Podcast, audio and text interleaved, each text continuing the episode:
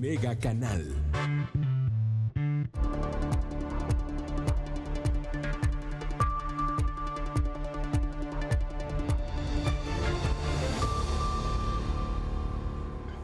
Gracias por estar con nosotros. ¿Cómo está usted? Yo le agradezco que nos acompañe esta tarde en Mega Noticias Vespertino. Gracias por acompañarnos. Ya lo sabe, estamos transmitiendo a través del canal 151 de Megacable. También, también estamos por Facebook Live. En esta red social usted nos encuentra como Mega Noticias Colima y también, también estamos grabando este contenido para que usted lo escuche más adelante al ratito, por ahí de las 3.40 de la tarde, ya estaré en la plataforma de Spotify. Y vamos empezando que tenemos bastante información. Hoy en la mañana pues ya esperábamos la reunión que sostendrían autoridades de educación, funcionarios, el secretario, con gobierno del Estado, etcétera, etcétera, una reunión con la que definirían, mediante la que definirían el arranque del ciclo escolar 2020-2021 que bueno, pues si ya vimos cómo terminó el ciclo escolar pasado, imagínense nada más cómo estará el que sigue. Realmente la situación es complicada, pues eh, nos agarró el final del ciclo 2019-2020 en plena pandemia. Las clases no terminaron de manera normal, todo terminó de manera virtual, terminó a distancia, atropellados con un programa medio hecho, un programa estructurado, eso sí, por el gobierno federal pero pues no para todos. Como lo hemos dicho en infinidad de ocasiones, la pandemia no nos ha atacado igual a todos. La pandemia no nos ha tratado igual a todos. el aislamiento social no ha sido el mismo para todos. Y las clases a distancia tampoco han sido lo mismo para todos. No todos tenemos las mismas posibilidades económicas, no todos tenemos los mismos teléfonos celulares, no todos tenemos computadora, no todos tenemos acceso a Internet, no todos tenemos los medios para hacer eh, clases, para tomar clases a distancia, para hacer trabajo a distancia, para, para toda esta situación que nos está, que tenemos en este momento. No todos estamos en esa situación. Y eso deberían de tomarlo en cuenta las autoridades. Ha sido algo en lo que han fallado pues los últimos tres meses, el último trimestre del ciclo pasado, del ciclo que concluyó. ¿Por qué?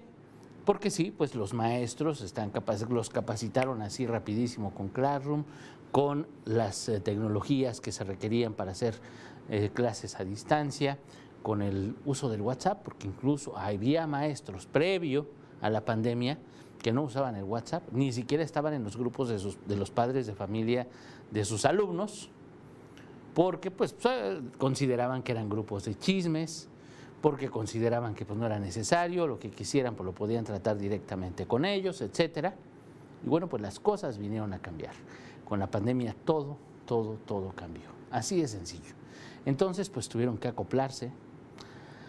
Hay que decirlo también, maestros de más edad, a punto de jubilarse, por ejemplo, que bueno, pues que no estaban habituados a las nuevas tecnologías, incluso a los nuevos programas, que bueno, pues ellos seguían educando como como, como, sabían, y así los tenían, porque eso ocurre, y hay que decirlo muy, muy, muy claro, muchos maestros pues no se habituaron como muchos, como muchos trabajadores en muchas áreas, pues no, no, no queremos entrarle a las nuevas tecnologías, no queremos entrarle a los nuevos procesos, y pues no nos queda de otra.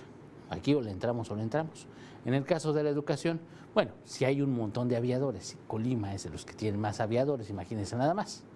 Si aquí en el estado pues hay aviadores, hay quienes tienen dos plazas, tres plazas, hay quienes cobran sin trabajar, que no haya quienes no se quieran habituar y los dejen.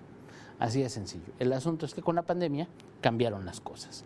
El asunto es que con la pandemia, pues el sistema de educación tuvo que dar un vuelco total para terminar como se pudo el ciclo pasado. Y ahora tienen el reto del ciclo que sigue. Pero ¿qué cree? Esperábamos la reunión el día de hoy, saber qué va a pasar con el siguiente ciclo escolar. ¿Y qué cree? Pues no, no hubo reunión. Y precisamente de esta reunión estaba pendiente mi compañera Cari Solano, y pues ahorita nos va a contar qué fue lo que pasó o qué no pasó. Cari, muy buenas tardes. Así es, Ulises. Muy buenas tardes. Un gusto también saludar al auditorio. Como bien comentas, eh, no nada más el estrés que ha generado el confinamiento eh, social, porque había que adaptarnos a esta nueva realidad. Eh, no, no además este, el estrés que les generó a los menores, el estar recibiendo clases virtuales, toda esta confusión de los padres de familia, también tener que adaptarse a las nuevas tecnologías y, y también entender para explicarles a sus hijos algunas tareas y, y todo esto que ha venido ocurriendo Ulises, a ello se asuma se suma también eh, la incertidumbre que ha generado en toda la población entre que si va a ser una fecha o va a ser otra fecha, el inicio de las clases, si va a ser presencial o de manera virtual, como se venía haciendo en los últimos meses. Eh, comentarte que de acuerdo con la Secretaría de Educación, el arranque de las clases presenciales y escalonadas en caso de semáforo verde se tenían proyectadas para el día 10 de agosto como parte del ciclo escolar 2020-2021. Sin embargo, pues aún no sesiona el Consejo General de Salud y el Gabinete del Gobierno Federal para definir esta fecha y también el calendario escolar, pues eh, como bien mencionabas, este martes se tenía programada dicha sesión que fue reagendada hasta para el 3 de agosto, es decir, todo eh, será quemarropa. Comentarte para tener también una proyección eh, de cuántos alumnos regresarían al ciclo escolar, se tienen contabilizados en la dependencia estatal 135 mil alumnos nada más del nivel básico que comprende el preescolar, primaria y secundaria, mientras que para el nivel medio superior son más de 24 mil alumnos, 12.890 para educación superior y 637 del nivel superior posgrado. Es decir, Ulises, más o menos son alrededor de 173.027 alumnos los que están a la espera de poder retomar sus actividades presenciales o a la distancia. Eh, sin embargo, comentarte también que de acuerdo a la última reunión virtual que habría sostenido el titular de la SEP, Esteban Moctezuma, con los eh, secretarios de todo el país, eh, se habló sobre un programa híbrido para el inicio de clases en donde algunos estados podrían iniciar antes que otros de forma presencial y escalonada con todas las medidas de seguridad sanitaria en base al semáforo epidemiológico, mientras que otras podrían iniciar de forma virtual y poco a poco irse incorporando. Sin embargo, bueno, pues aún continuamos con la expectativa. Eh, señalaba la, el personal del área de comunicación de la Secretaría de Educación Pública en Colima que van a esperarse y no van a emitir más información hasta que tengan eh, certeza realmente cuáles son las fechas y cuál será el próximo calendario porque esto, eh, como bien lo hemos presenciado Ulises a través de Mega Noticias, ha generado mucha confusión, eh, mucho estrés, sobre todo para quienes van a realizar por primera vez eh, algún trámite, digamos, en bachillerato, en otro nivel académico, y bueno, pues eh, están a la espera, a la expectativa, porque además también les están eh, cambiando las fechas de, inscripciones y, la documentación, precisamente por toda esta incertidumbre y todo esto que todo esto ha generado. Efectivamente, Cari, bueno, pues ante esto, ¿qué le podemos decir a la ciudadanía? ¿Qué le podemos decir a los padres de familia? Tener paciencia, y bueno, pues vamos a ver el próximo día 3. No han adelantado si ha habido algún avance eh, para el nivel básico, por ejemplo, útiles escolares, capacitación de maestros. Absolutamente nada, ¿verdad? No, Ulises, eh, todos siguen a la expectativa. Se hablaba de que habría, habido eh, capacitación de forma virtual para docentes, sin embargo, eh, pues hasta el momento eh, información oficial no hay y como te comentaba, la Secretaría de Educación señala que no va a dar información ya hasta que ya tengan ahora sí que toda la información correcta y en las fechas y en las formas que se vayan a realizar. Sin embargo, como bien mencionábamos hace unos momentos, esto sigue generando confusión y expectativa en todos los ciudadanos y mayor estrés. Efectivamente. Bueno, pues estaremos muy pendientes entonces. Hay que tener paciencia. Muchísimas gracias, Cari. Buenas tardes. Muy buena tarde, Cari. Bueno, pues ya escuchó a mi compañera Cari Solano. Vaya, vaya, vaya incertidumbre, vaya organización de la Secretaría de Educación del Gobierno del Estado. Así es como se van tomando las decisiones durante esta pandemia. Atropelladas de un momento a otro, sin una planeación. Y vamos a ver, vamos a ver con qué salen el próximo día 3.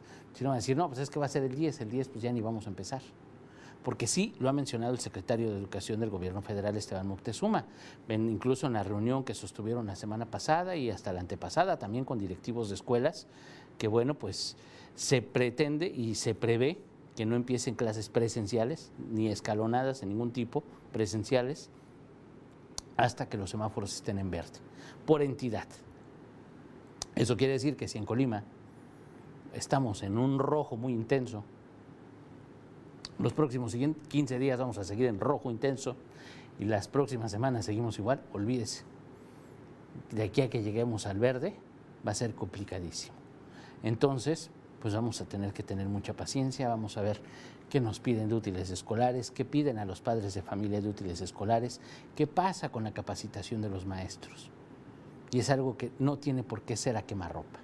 Deberían de estar pensando, deberían de estar planeando precisamente qué es lo que va a generar un, mejor, eh, una mejor educación para los niños, qué va a ser más útil ¿Qué va a ser más útil para los maestros, para los padres de familia, para los alumnos?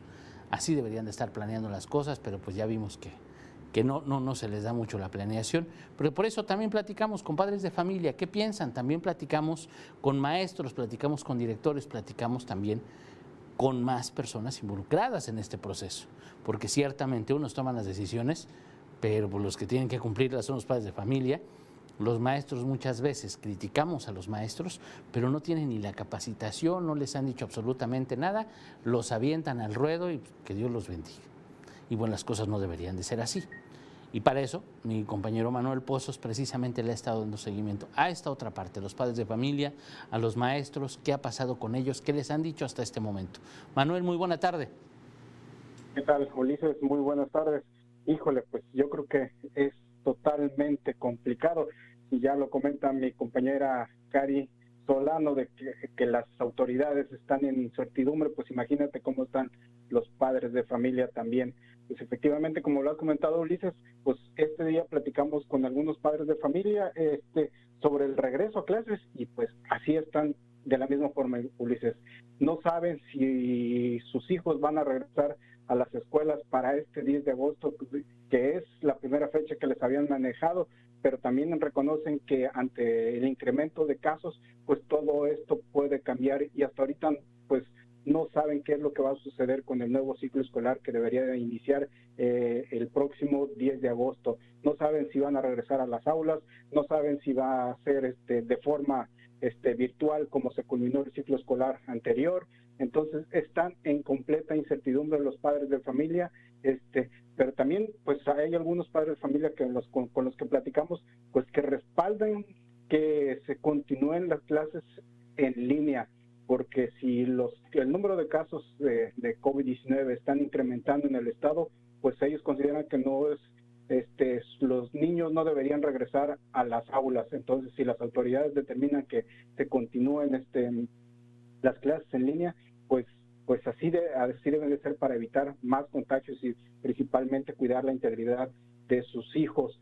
Este, algunos padres también, este, pues ya podemos decir que desesperados, también están pidiendo que, también se reanuden las clases porque pues ahorita ha sido mucho tiempo, ellos consideran que ha sido mucho tiempo que los niños pues han estado perdiendo tiempo, principalmente pues eh, con en muchos ratos de ocio, viendo televisión, eh, distrayéndose con teléfonos celulares, consideran que esto no es sano, entonces deberían este pues reanudarse las clases para ellos. Y así como lo comentabas, este Ulises, también platicamos con, eh, con Eduardo Pinto, quien es director de la primaria Melchor Ursúa de aquí de la ciudad de la ciudad de Colima y pues podemos decir que están en la misma incertidumbre Ulises también, porque ellos también no saben si este y el ciclo escolar se confirma que inicia a partir del próximo 10 de agosto, ya que nadie les ha informado nada. Dice que nos mencionó el director Eduardo Pinto que hoy justo están esperando una conferencia de prensa que proporcione el secretario de Educación Pública, Esteban Moctezuma, pues para que se liberen todas estas dudas que tienen con respecto al nuevo ciclo escolar. Sin embargo, dice que eh, nos menciona que ellos están en ceros nos mencionó que ayer lunes tenían que haber iniciado capacitación de los maestros y que durarían dos semanas. Sin embargo, esta capacitación se suspendió nada más así de, última hora. Entonces, esto es lo que este, los, ha llevado a, estar con cero información. No saben también ellos este, qué va a suceder con este arranque del nuevo ciclo escolar. Ulises. Híjole, Manuel, pues entre más, entre más buscamos, peor quedamos y creo que peor queda la Secretaría de Educación, peor quedan, peor quedan las autoridades educativas que, bueno, pues no dan certeza a estas alturas, pues ya deberían de tener algún plan, ya deberían de saber qué es lo que va a pasar. Digo, la situación es evidente, la situación es clara, las estadísticas, los datos los tenemos de primera mano, ellos mismos tienen la situación que priva en el Estado y bueno, pues vamos a ver cuándo, cuándo empiezan a pasar las cosas y bueno, que nos den certidumbre, que les den certidumbre a los padres de familia y a los maestros, que bueno, pues los maestros son los que tendrían que eh, dar la información a los papás, tener la comunicación con los alumnos precisamente en este sentido pero pues ya vimos que no hay absoluta, absolutamente nada. Te agradezco muchísimo, Manuel. Claro que sí, Ulises. Muy buenas tardes. Ya escuchó, ya escuchó nada más. La capacitación para los maestros debió empezar ayer, ayer lunes. ¿Y qué cree? Pues no empezó, simplemente no ocurrió. Los cancelaron, les suspendieron. Hoy, a ver qué dice el secretario de Educación del Gobierno Federal, Esteban Moctezuma, que creo que es el que más ha dado la cara porque aquí en el Estado, precisamente desde la semana pasada estamos preguntando. Y desde la semana pasada nos dijeron que hoy era la reunión y que hoy iban a definir cómo iba a quedar el ciclo escolar. Y bueno, pues ya escuchó a mi compañera Cari Solano, que bueno, pues la reunión no ocurrió, no se llevó a cabo. Y ya escuchó usted eh, lo, que le comentó a mi compañero Manuel Pozos, el director de la, primaria Melchor Russo Aquiros, eh, Eduardo Pinto, no tienen idea, no tienen información y son los maestros, son los que van a enfrentar el, sistema o lo que vayan a hacer con los alumnos el siguiente ciclo escolar. Esa es la organización de la Secretaría de Educación Pública del Estado de Colima. Así están organizados, así fluye la información y pues no nos queda más que tener paciencia. Le digo, si a usted ya le llegó la lista de útiles escolares, mejor espérese porque nada más la soltaron por soltarla, han soltado información por soltarla o han ocultado cosas o han, no sé. Ahí tiene usted todas las contradicciones, todo lo que no ha pasado, la opacidad, que es lo que más priva en la información que emite el gobierno del Estado. Así están las cosas. Entonces, pues en este, en este tema del regreso a clases, pues vamos a tener que tener mucha paciencia, esperarnos una semana más para saber qué va a pasar. Bueno, si no es que antes lo define el secretario de Educación, o si no es que antes nos enteramos por otros gobernadores, eh, por otras entidades, cuáles son las decisiones en conjunto. Ya ve usted que el gobernador José Ignacio Peralta Sánchez pertenece a un grupo de gobernadores que están en contra de la cuarta transformación, en contra del gobierno federal. Son como los disidentes. Entonces ellos toman decisiones en conjunto, decisiones que ya luego aquí nos venimos a enterar una semana después o cuatro días después. Entonces esta semana, con la reunión que tengan estos gobernadores, posiblemente van a decidir cómo van a ser sus ciclos escolares, qué va a pasar con el siguiente ciclo escolar. Entonces, hasta después, yo creo que en ese momento, hasta después nos enteraremos cuál es la decisión para Colima y ya una semana después nos informará la Secretaría de Educación Pública en qué quedaron. Por lo pronto, pues hay que tener paciencia. De este tema también le, hablaremos hoy por la noche con mi compañera Dinora Aguirre Villalpando. Pero hay otro tema, otro tema que también pues tiene mucho que tiene que ver obviamente con el tema de COVID. El tema de los comerciantes ambulantes, el tema de los tianguis, que bueno, ya lo habíamos eh, trabajado, ya lo habíamos platicado desde la semana pasada, ya lo habíamos informado a usted desde el cierre, la decisión de cerrar los tianguis en Villa de Álvarez, por qué se tomó, si ya habían tomado medidas, por qué lo hicieron. Y bueno, pues van a reabrir, aparentemente regresan, regresan los tianguis. Pero vamos a ver bajo qué condiciones. A este tema le ha estado dando seguimiento mi compañera Alejandra Arechiga. Ale, muy buenas tardes. Hola Ulises, muy buenas tardes para ti y para todas las personas que nos acompañan.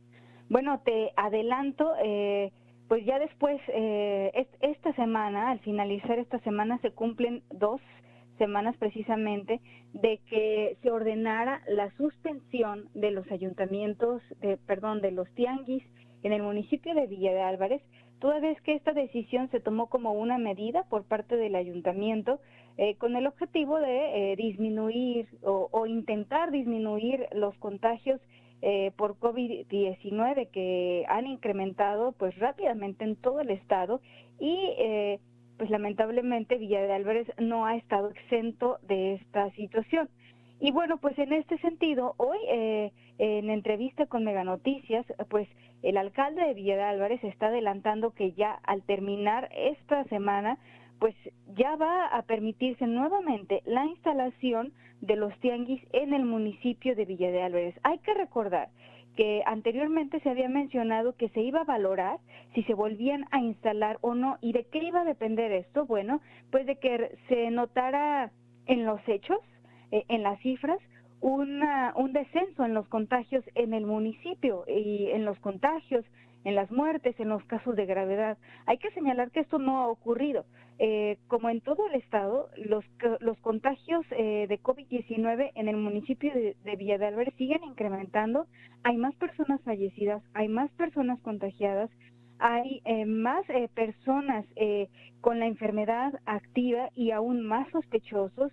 Villa de está viviendo esta situación pero lo que ocurre, bueno, es que el ayuntamiento pues está reconociendo que no puede permitir por más tiempo que no se instalen los tianguis en el municipio de Villa de Álvarez, porque justamente de ahí dependen muchísimas familias, son cientos de familias las que trabajan en los tianguis de Villa de Álvarez y pues del dinero que eh, se recolecta justamente en ese comercio es que mantienen a sus familias. Entonces, pues en este sentido, no pueden seguir impidiendo que los tianguis se instalen. Te menciono que este, este viernes está programada una reunión entre las autoridades municipales y los líderes tianguistas en las que el ayuntamiento le va a proponer a los líderes tianguistas nuevas medidas. Va a haber una nueva realidad para los tianguis de Villa de. ¿Qué es lo que se va a proponer? Bueno, varias medidas.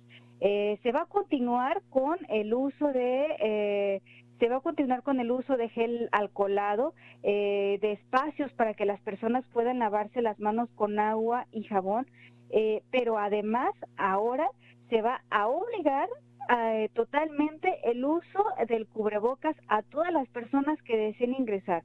Platicando con el director de licencias del Ayuntamiento de Villa de Álvarez, nos comenta que incluso se va a solicitar a los tianguistas, a todos los comercios de los tianguis, que no se brinde servicio, no se venda absolutamente ningún producto a las personas que vayan a los tianguis y que no usen cubrebocas. No van a poder eh, contar con esta posibilidad a menos de que estén portando el cubrebocas. Lo mismo también se va, se va a buscar para los comerciantes. Las autoridades nos decían que antes del cierre, pues afortunadamente la mayoría de los tianguistas, de los comerciantes, sí cumplían con estas con el uso del cubrebocas, pero esto no se observaba en los usuarios de los tianguis. Entonces ahora quien no use cubrebocas no va a poder comprar nada en los tianguis de Villa de Álvarez. Así se está buscando esta medida y así se va a proponer a los tianguistas y, y de, de que acepten la propuesta va a depender eh, eh, en gran medida el que ya a partir del siguiente domingo se instalen eh, pues nuevamente los tenguis en Villa de Álvarez. También se va a proponer por parte del ayuntamiento eh, el uso de bueno, el uso de, de, cubrebocas, se mencionaba, de gel antibacterial, controlar la afluencia de personas, aún no, está, no se ha definido cuántas, pero sí se estaría limitando la cantidad de personas que están dentro de los comercios, dentro del espacio establecido para el tenguis, para que no sean demasiadas y para que tengan espacio para caminar sin que eh, pues puedan convivir en cercanía con otras personas. Eh, falta definir todavía cuál sería la cantidad de personas permitidas ahí en los tenguis. También se va a establecer un punto único de ingreso y un punto único de salida justamente también para buscar disminuir el contacto entre las personas. También se planea eh, pues aplicar el uso de termómetros. Y se espera también ahí pues la colaboración de las personas para que no se nieguen a que se les mida la temperatura porque pues esto es una medida no para la salud de todas las personas para detectar a, a, quienes posiblemente pudieran eh, estar enfermos de COVID-19 y que no convivan con más personas y de esta manera no se contagien más personas Y una medida también que se está evaluando es solicitar el apoyo de seguridad pública municipal para que todo esto se cumpla. Eh, esto es algo que se estará dialogando este viernes con el, ayuntamiento, personal del ayuntamiento y líderes tianguistas. Ya se dijo que este domingo regresan eh, eh, los tianguis ahí en el municipio, pero todas estas medidas se van a proponer a los tianguistas para que pues justamente sean ellos quienes ayuden a que los usuarios cumplan, porque pues lamentablemente hemos visto que no todos los usuarios tienen el interés eh, de portar el cubrebocas, principalmente de protegerse a sí mismos, de proteger a otras personas, y pues se va a pedir ahora sí que los tianguistas ayuden al ayuntamiento y pues probablemente también los elementos de seguridad pública ayuden para que esto sea obligatorio, Ulises. Híjole, el proyecto suena muy bien, la verdad es que suenan muy bien las cosas, vamos a ver si realmente se cumplen, si no se relajan estas medidas, porque verdaderamente es importantísima la reactivación económica, pero también es importantísimo y urgente detener los contagios así de explosivos como han estado ocurriendo. Vamos a ver cómo avanzan estas pláticas, vamos a ver cómo funcionan y cómo operan los tianguis ahora que sean reabiertos allá en Villa de Álvarez. Por lo pronto, muchísimas gracias, Ale. Gracias a ti, Ya escuchó usted. Ahí está la propuesta, ahí está la reapertura de los eh, tianguis en eh, Villa de Álvarez. Ellos, los comerciantes, pues están dispuestos a lo que tengan que hacer para seguir vendiendo. Tienen que llevar comida a sus casas. Eso es invariable. Pero los ciudadanos, quienes vamos a comprar, ¿estamos dispuestos a acatar las medidas? Esa es la pregunta. Porque todos, todos, todos los días escuchamos, nos damos cuenta de casos, de situaciones que ocurren en, los ingresos a los centros comerciales, en, las tiendas departamentales, en las tiendas de autoservicio. La persona que se enoja porque le piden cubrebocas, los que se enojan porque van en pareja y tienen que entrar uno, los que le gritan al guardia de seguridad, los que se ofenden porque les piden que usen cubrebocas. De verdad, nos urge ser más empáticos, nos urge ser más tolerantes y nos surge ser más sociedad. Eso es invariable. Pero por lo pronto, pues ahí están las cosas. De verdad, de nosotros está que, bueno, pues ellos tengan que llevar de comer y en nosotros está que las medidas, si se cumplen, los tianguis sigan abiertos, los comercios sigan abiertos, a pesar de los semáforos en rojos. Y como sociedad reaccionamos, créame que va a ser más sencillo todavía. Pero bueno, ahí tiene usted. Toda esta información se la presentará hoy por la noche mi compañera Dinora Aguirre Villalpanto. Yo lo espero mañana a las 11 de la mañana en nuestro primer corte informativo. Le agradezco su atención. Tenga usted muy bonita tarde.